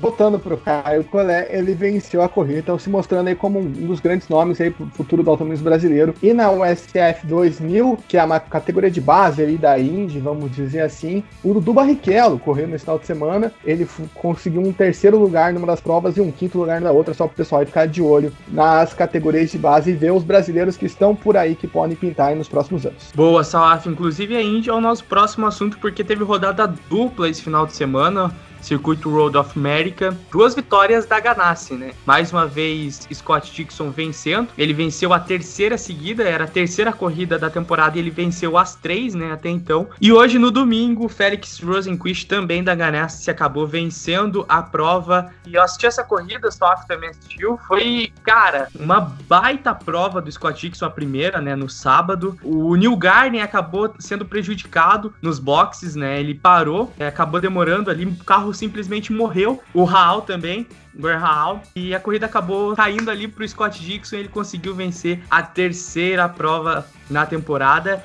E meio que, né, deixando as coisas a ver pro futuro ex-campeonato, né? Ele é penta e as, deixando as coisas encaminhadas aí, porque, pô, o cara vencer três de quatro corridas já está encaminhando o título aí. E o Félix Rosenquist também hoje, numa boa estratégia da equipe, acabou batendo o Pato Ward nos finalmente da prova, acabou ultrapassando o mexicano e conquistando a primeira vitória dele na temporada. Primeira vitória dele na temporada, esqueci de falar, foi a primeira vitória da Ganassi desde 2014 que não foi Scott Dixon que venceu. Então, desde 2014, a Ganassi só vencia com o Scott Dixon e hoje acabou vencendo com o Félix Rosenquist. Então, baita resultado pro, pro Rosenquist. Eu queria só comentar além da ótima corrida também do Pato Award, que a gente tem que lembrar, ele bateu na corrida do sábado, né? Ele, ele saiu, ou seja, os mecânicos conseguiram arrumar o carro pro domingo para ele conseguir pegar uma pole e conseguir ficar até a última volta, basicamente a liderança ali quando o Félix conseguiu chegar nele. Eu queria só comentar sobre o Graham Howell, que ele conseguiu ter esse azar na corrida de Indianápolis na semana anterior. Tem a bandeira amarela, o Scott Dixon acaba levando a vantagem. Ele acabou tendo infelicidade ontem e hoje também, que ele ia rodar na, na primeira curva da corrida e foi tirado pelo Will Power. Não lembro se foi o Will Power ou se foi até o próprio Félix eu não lembro quem que toca nele, ele sai.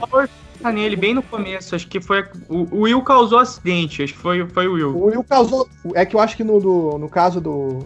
o Will dá o primeiro toque, ele não sai e daí chega um segundo. O que o Will toca diretamente é o outro, que sai na primeira volta, que eu esqueci o nome. Que, que ele vai com tudo. Mas o Raul, infelizmente, aí sendo prejudicado e também o Alexander Rossi dando uma volta por cima, ele que estava muito mal, ele chegou em terceiro lugar na corrida, na segunda corrida, depois de três corridas seguidas com problemas, o Alexander Rossi aí mostrando que pode fazer uma temporada boa, mas ainda bem que hoje, nessa segunda corrida do domingo, não foi vitória do Scott Dixon, porque daí ia ficar basicamente um ano sabático da Fórmula Indy daí pra ia frente. Ficar meio chato, né? Mas, cara, essa corrida, as duas foram bem disputadas, inclusive, tanto de sábado quanto de domingo. Teve bastante. É... Mas, cara, foi muito disputado. Eu gostei bastante da corrida de sábado e a de domingo. E além do Scott Dixon ali também, a gente falou do problema do New Garden.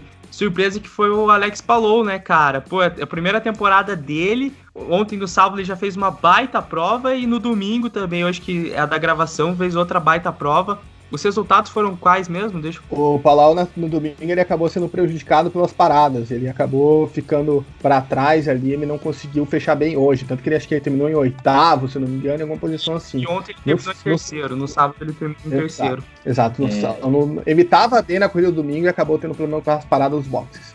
Para mim foi o destaque da corrida, da primeira corrida. O Dixon a gente já sabe o que esperar dele, né? Vem comendo pelas beiradas, você vê ele com uma estratégia brilhante, sabe pensar muito bem a corrida, como era o Cacá Bueno há 15, 10 anos atrás na Stock Car. Então foi mais um fim de semana praticamente impecável dele, apesar dos problemas na segunda corrida, tá disparado na liderança do campeonato. Eu acho que por mais que um piloto seja dominante na Indy, as corridas da Indy são mais imprevisíveis, então ainda assim tem graça, por mais que o Scott Dixon esteja meio disparado na liderança. E o Alex falou que empalou seus concorrentes na, na primeira corrida, né?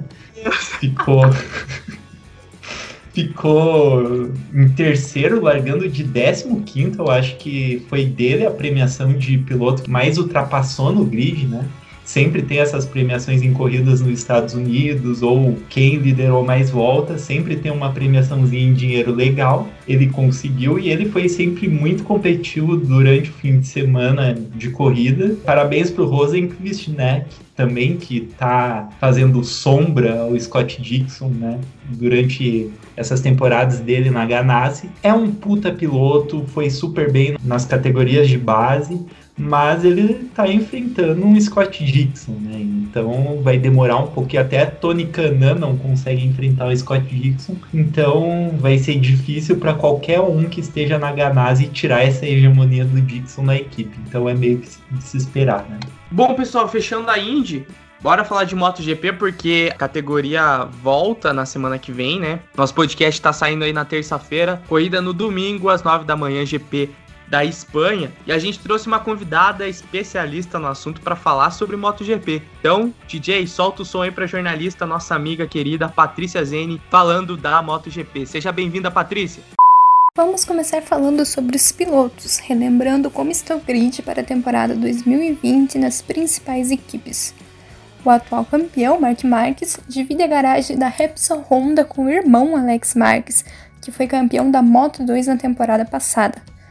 A dupla da Yamaha Monster é formada pelo eterno Valentino Rossi, que disputa sua temporada de número 21 na MotoGP, e por Maverick Vinhales. Na equipe satélite, a Petronas, Fábio Quartararo e o ítalo brasileiro Franco Morbidelli formam a dupla da boa equipe da Yamaha. Na Ducati, Andrea Dovizioso e Danilo Petrucci dividem a garagem. Na Suzuki, é a jovem dupla de Juan Mir e Alex Rins. Ainda nas equipes principais, Cal Crutchlow e Takaaki Nakagami formam a dupla da LCR Honda, Bradley Smith e Alex Spargaró na Aprilia e Paul Spargaró e Brad Binder na KTM. Mark Marques, assim como em todos os anos desde que chegou na MotoGP, é o favorito para ganhar mais um título. Caso vença, ele iguala o número de títulos de Valentino Rossi, 7 na categoria principal e 9 no total. Andrea Dovizioso, um dos principais rivais do espanhol nas últimas temporadas, está correndo por fora por mais um ano, provavelmente o último dele na equipe. Mas todas as fichas estão sendo colocadas em Fábio Quartararo, o menino prodígio, que já tem contrato assinado na equipe oficial da Yamaha para o ano que vem. Outro candidato ao título é Maverick Vinhales, porém resta saber como a moto da Yamaha irá se comportar esse ano. Correndo por fora, quase literalmente, está a dupla da Suzuki, em especial com Alex Rins, que venceu duas corridas na temporada passada. Um detalhe interessante é que, com a aposentadoria de Jorge Lorenzo no final do ano passado, os únicos pilotos campeões da categoria principal no grid são Valentino Rossi e Mark Marques, e eles têm 13 títulos no total. Pouco domínio deles nas últimas décadas. Vamos agora para o calendário. Algumas corridas tradicionais, como Mugello, que vai, acabou vai, vai receber a Fórmula 1, Phillip Island e Assen foram canceladas. E a Dorna acabou colocando várias rodadas duplas. Nós vamos para Jerez na semana que vem, que faz dobradinha no outro final de semana. No dia 9 de agosto, a vez Berno, seguido da Áustria, que não vai dar nem tempo de esquecer como é o traçado, já que nós tivemos duas corridas seguidas da Fórmula 1 lá, né? E isso também acontece na MotoGP, que terá uma rodada dupla no Red Bull Ring. Depois, as motos vão para Misano para mais uma rodada dupla. No final de setembro, volta para Espanha, dessa vez Barcelona. Em outubro, quando normalmente teríamos aquelas três corridas de madrugada, vamos ter o GP de Le Mans. E depois mais duas corridas em Aragão. A temporada termina tradicionalmente em Valência e nessa temporada não vai ser diferente. Serão duas corridas na comunidade valenciana. Está tudo pronto para começar a categoria do esporte a motor mais emocionante do mundo. Se Mark Marques está na frente e ninguém consegue alcançar, não se preocupe. Alguma briga por posições até a última curva vai ter. Pode ser lá no final do grid, no meio, por pódio, qualquer posição. Pode ter certeza, alguma briga vai ter ou quem sabe até mesmo pela liderança, né? O campeão é conhecido por perder algumas corridas na última curva. Mudando um pouquinho de categoria, a Moto E, as motos elétricas, correm junto com a MotoGP em cinco etapas esse ano. E lá temos um brasileiro. Eric Granado deu show nas duas últimas corridas do ano passado e conquistou duas vitórias. Para essa temporada, ele é um dos favoritos para ganhar o título das motos, quase um barulhinho estranho. É a esperança de ouvir o hino brasileiro na MotoGP, já que não temos um bom piloto, um piloto de expressão, desde o Alex Barros lá nos anos 2000. E antes de terminar, tenho uma dica para vocês. Antes de fazer qualquer coisa, pare e pense. Valentino Rossi faria isso? Se a resposta for sim, faça. Enfim, gente, como a Patrícia disse, pare e pense. Se Valentino Rossi fizesse, você tem que fazer também. Grande Patrícia, especialista em MotoGP e grande fã de Valentino Rossi. Pô, o cara é sensacional, mas ela, eu vou te contar, ela é uma fã de carteirinha do italiano e ela curte muito MotoGP, tanto por isso que convidamos ela para mandar esse áudio aí pra gente ter esse panorama aí, você, nós, nossos ouvintes, porque ela manja mesmo. E pessoal, aí fica a dúvida para vocês, né? Se o Valentino Rossi pedisse alguma coisa para vocês, vocês fariam? E o que, que vocês acham aí da temporada da MotoGP? Será que vai ser um, mais um título do Mark Marques? Como será? Eu queria dizer que eu fiquei muito animado, que hoje mesmo eu fiquei, sabe, deve ter sido alguns dias, mas hoje, na, na transmissão da Indy, se eu não me engano, da NASCAR, falaram que o Valentino Rossi renovou pro ano que vem. Ou seja, ele vai ter mais um ano de Valentino Rossi. Para quem ouvir perguntar, mas o Valentino Rossi vai parar esse ano? Não, não vai, filhão. Vai continuar a ficar mais um ano. Acho que cria essa expectativa sim, em ver se o Mark Marques vai alcançar o Valentino Rossi, porque até ele no começo do título do Mark Marques tinha essa rivalidade forte, era muito legal de ver. E fica essa dúvida. E o Fábio Quarteraro, que é um piloto fantástico. Eu sou xodó dizer isso, porque quem acompanha a NASCAR ali na Fox Sports sabe que sempre quando começa a chover, ou vem um documentário sobre a Fórmula E, ou vem sobre o Fábio Quarteraro. Então eu já decorei a carreira do Fábio Quarteraro por inteiro. Já sei que ele pegou uma pole que ninguém acreditava em Barcelona e que ferrou a corrida, não ligou a moto, e etc. Mas é um cara que tem tudo aí pra gente ficar de olho. Acho que vai ser uma temporada muito legal. Como a Patrícia disse, é um, é um esporte muito emocionante aí pra gente acompanhar. É, ela, inclusive, a Patrícia deu uma alfinetada ali no Mark Marques, né? Não sei quem pegou, mas dizendo que o campeão acaba, às vezes, perdendo algumas provas na última volta, né? Pois é, Mark Marques, que é do meu ano, de 93, né? Já começou ganhando, empilhando títulos muito jovem, né? Deve... É, é, Fazer o que, né? Experiência. Mentira. Mas, né, ele começou ganhando títulos muito jovem, tinha essa coisa com o Valentino Rossi, né? E hoje já se aproxima aí de poder igualar os títulos. E curioso ele correr com o irmão dele, né? Que o irmão dele ficou alguns anos aí na Moto 2, que eu achava até estranho, né, ficar tanto tempo na Moto 2, porque no automobilismo normalmente você não vê o piloto ficar anos assim em sequência, né, quando ele fica dois anos, três anos, você já acha estranho, né? Se um piloto fica na Fórmula 2 três anos, você já vai pensar, ué, o que, que tá acontecendo, né? E ele ficou esse tempo grande e agora, enfim, vai para a MotoGP. Vamos ver aí o que, que vai apresentar, né? Atual campeão da Moto 2. Então, do resto, acho que a Patrícia já falou tudo. Então, eu tenho menos argumentos, digamos assim, para opinar sobre MotoGP do que sobre corrida de carros, né? Até porque eu sou piloto de automobilismo em quatro rodas, eu nunca estive correndo competindo em duas rodas, mas acredito que vai ser difícil bater o Mark Marques, né? Eu acho que o Quartaró tá numa fase muito boa. Quero ver o que o Vinales vai fazer, tentando assumir esse protagonismo na Yamaha, né? Vamos ver também o rendimento das motos, né? Nessa parada que deu aí. Isso influencia tanto o carro quanto a moto. Com esse tempo todo parado em termos de competições, é sempre dar um equilíbrio a mais. Acho que vai ser bem legal essa temporada, assim como as outras, e talvez um pouco mais imprevisível quanto as outras. Não sei se Mark Marques vai estar tão dominante assim, mas vamos esperar aí ver o que vai acontecer. Legal, bom, tô ansioso porque domingo então já tem MotoGP. Mais uma vez agradecer a Patrícia Zene, jornalista, nossa amiga, que gentilmente disponibilizou o seu tempo para mandar um áudio contando aí as expectativas da MotoGP. Bom, gente, a gente vai encerrando o nosso programa. Brincadeira, Salaf, brincadeira. Vamos falar da NASCAR. Tá rolando obrigado, NASCAR.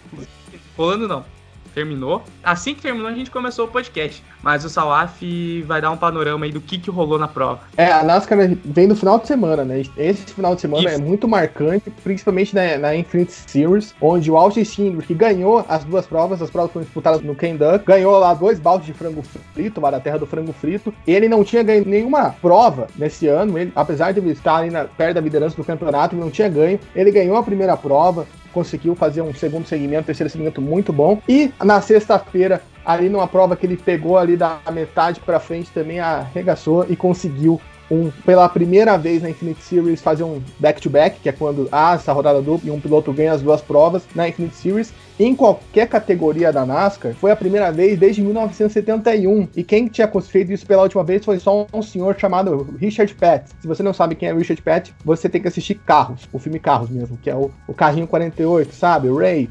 Então, é o Richard Pett, basicamente. Então, 43, é só isso. 43. 43. É, 48 é o Jimmy Johnson, perdão.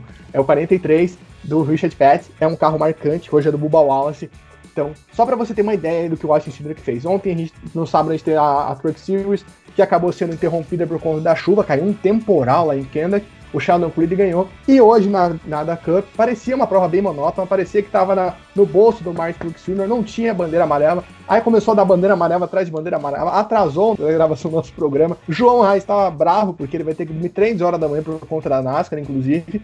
É verdade. E, cara, verdade, não estamos falando mentira aqui. E, cara, foi sensacional, porque na última relargada, simplesmente, do nada, apareceu o Cody Custer, fez uma linha de quatro carros ali numa curva, tomou a liderança e ganhou a primeira vitória dele na carreira. Ele que é calor na NASCAR. Uma coisa sensacional, espetacular. Tá lá no nosso Twitter para você ver a, a, curva, as manobras. Quem quiser ver, chama a gente lá no Zona de Trapézio, no nosso Instagram, que a gente manda uma coisa linda o que Colin Custer fez para conquistar sua primeira vitória na NASCAR. Foi sensacional aí esse final de semana. Essa semana, na quarta, um dia depois a gente solta o podcast, acontece o All-Star Race da NASCAR. Bom, é isso aí. Então, pessoal, rapidamente, Copa F1, a nossa amada gincana que montamos para falar de Fórmula 1. Após o GP da Estíria, seguem os próximos confrontos, rapidamente só os resultados. O Bottas eliminou o Latifi, o Sainz eliminou o Gasly, o Kvyat eliminou o Charles Leclerc. Leclerc abandonou, o Kvyat continuou na prova, o Kvyat avançou. Hamilton venceu, acabou batendo o Pérez. Vettel eliminado pelo Giovinazzi. Giovinazzi continuou na prova, o Vettel abandonou e Giovinazzi passou. Albon e Raikkonen deu Albon. Richard e Ocon, a briga entre as Renaults, o Richard acabou avançando e Verstappen e Lando Norris, Verstappen avançou à próxima fase. Os confrontos das quartas de final são os seguintes: Bottas da Mercedes contra Sainz da McLaren e Kvyat da AlphaTauri contra Hamilton da Mercedes. Na outra chave, Giovinazzi da Alfa Romeo contra Albon da Red Bull e Ricciardo da Renault contra Verstappen da Red Bull, ou seja, podemos ter uma semifinal envolvendo a Mercedes e outra semifinal envolvendo as Red Bulls. Palpites? Não sei porque quem tá com o Giovinazzi é amaldiçoado e abandona a prova, né? Então não quero palpitar nada porque aconteceu isso com o Russell, aconteceu isso agora com o Vettel. Ai, cara, imagina o Giovinazzi passa do álbum. João e Gustavo. E o Kvyat eliminou o Charlinho, né? Então também vem aí contra o Hamilton, né? Eu acho que não, mas vai saber, né? Não, não podemos duvidar de nada aí nesse mundo, né? Pra mim vai dar Giovinazzi e Kvyat na final. Isso aí. E o título vai pra Itália. Muito bom. Bom, galera, palpites da corrida da Hungria. Daqui a pouquinho, né? A gente tá soltando o podcast na terça-feira. Sexta já tem treino, sábado classificatório e domingo corrida Húngaro Wink na Hungria. Palpites. Campeão da prova, né? O vencedor da prova é pole primeiro, segundo, terceiro. Vai, vai, vai. Rápido, rápido, todo mundo. Se o Giovinazzi ganhar, a gente vai dar uma bala para ele, só avisando aqui. Pole, Hamilton, vencedor, Hamilton, segundo colocado, Verstappen, terceiro colocado, Bottas. João Rain. Eu vou com o Salaf em quase tudo.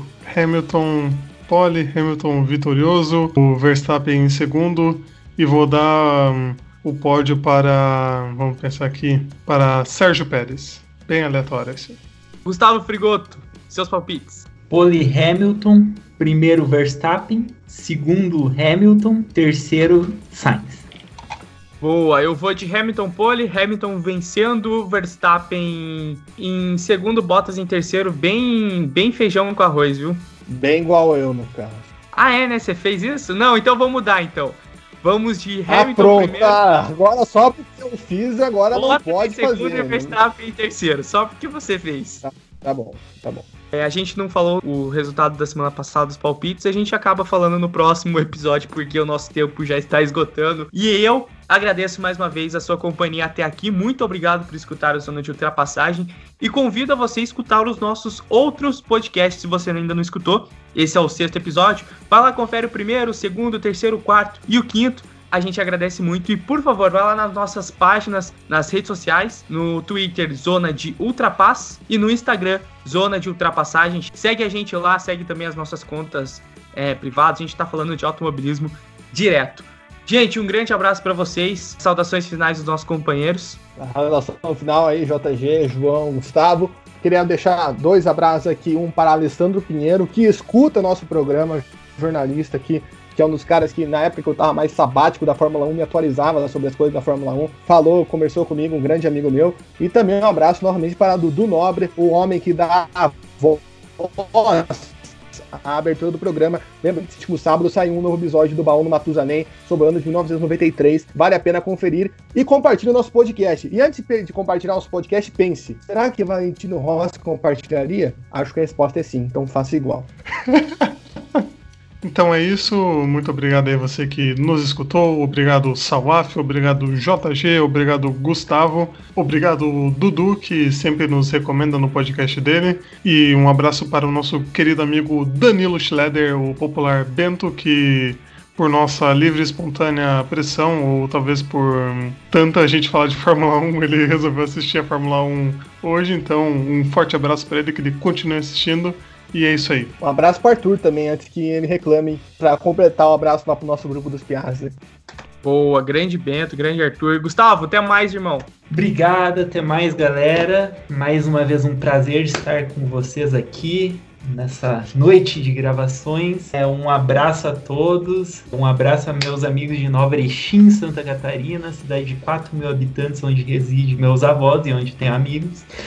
É, agradecimentos também, é claro, à Água da Serra por me apoiar durante minha carreira no automobilismo. E, gente, agora para celular, para iOS para Android, ter o jogo WinPlay e a gente está participando lá, é distribuindo kits da Água da Serra que vem refrigerante, vem energético, vem uma mochila bem legal, camisetas, várias coisas legais para você que é fera no jogo de celular. Dá uma baixada lá. É isso aí, galera. Até a próxima. Estou É isso aí, na grande guarda da minha laranjinha até agora, Água da Serra. Exatamente, estou na guarda. Cara, eu estava tomando aqui, foi meu combustível para o programa, não sei se vocês perceberam. Enfim, galera, forte abraço para vocês, muito obrigado por escutar até aqui. E lembre-se, gente, se for ultrapassar por fora, ultrapasse por fora. Se for ultrapassar por dentro, ultrapasse por dentro. É isso, filosofia do automobilismo.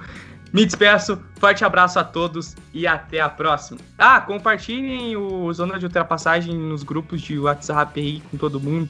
E por favor, faça o Zona de Ultrapassagem chegar até o Valentino Rossi. Nicolas Abraço.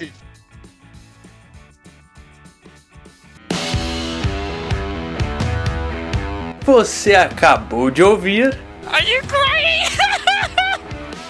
Zona de Ultrapassagem. Lucian Husky at Beautiful. A resenha mais descontraída sobre automobilismo do Brasil.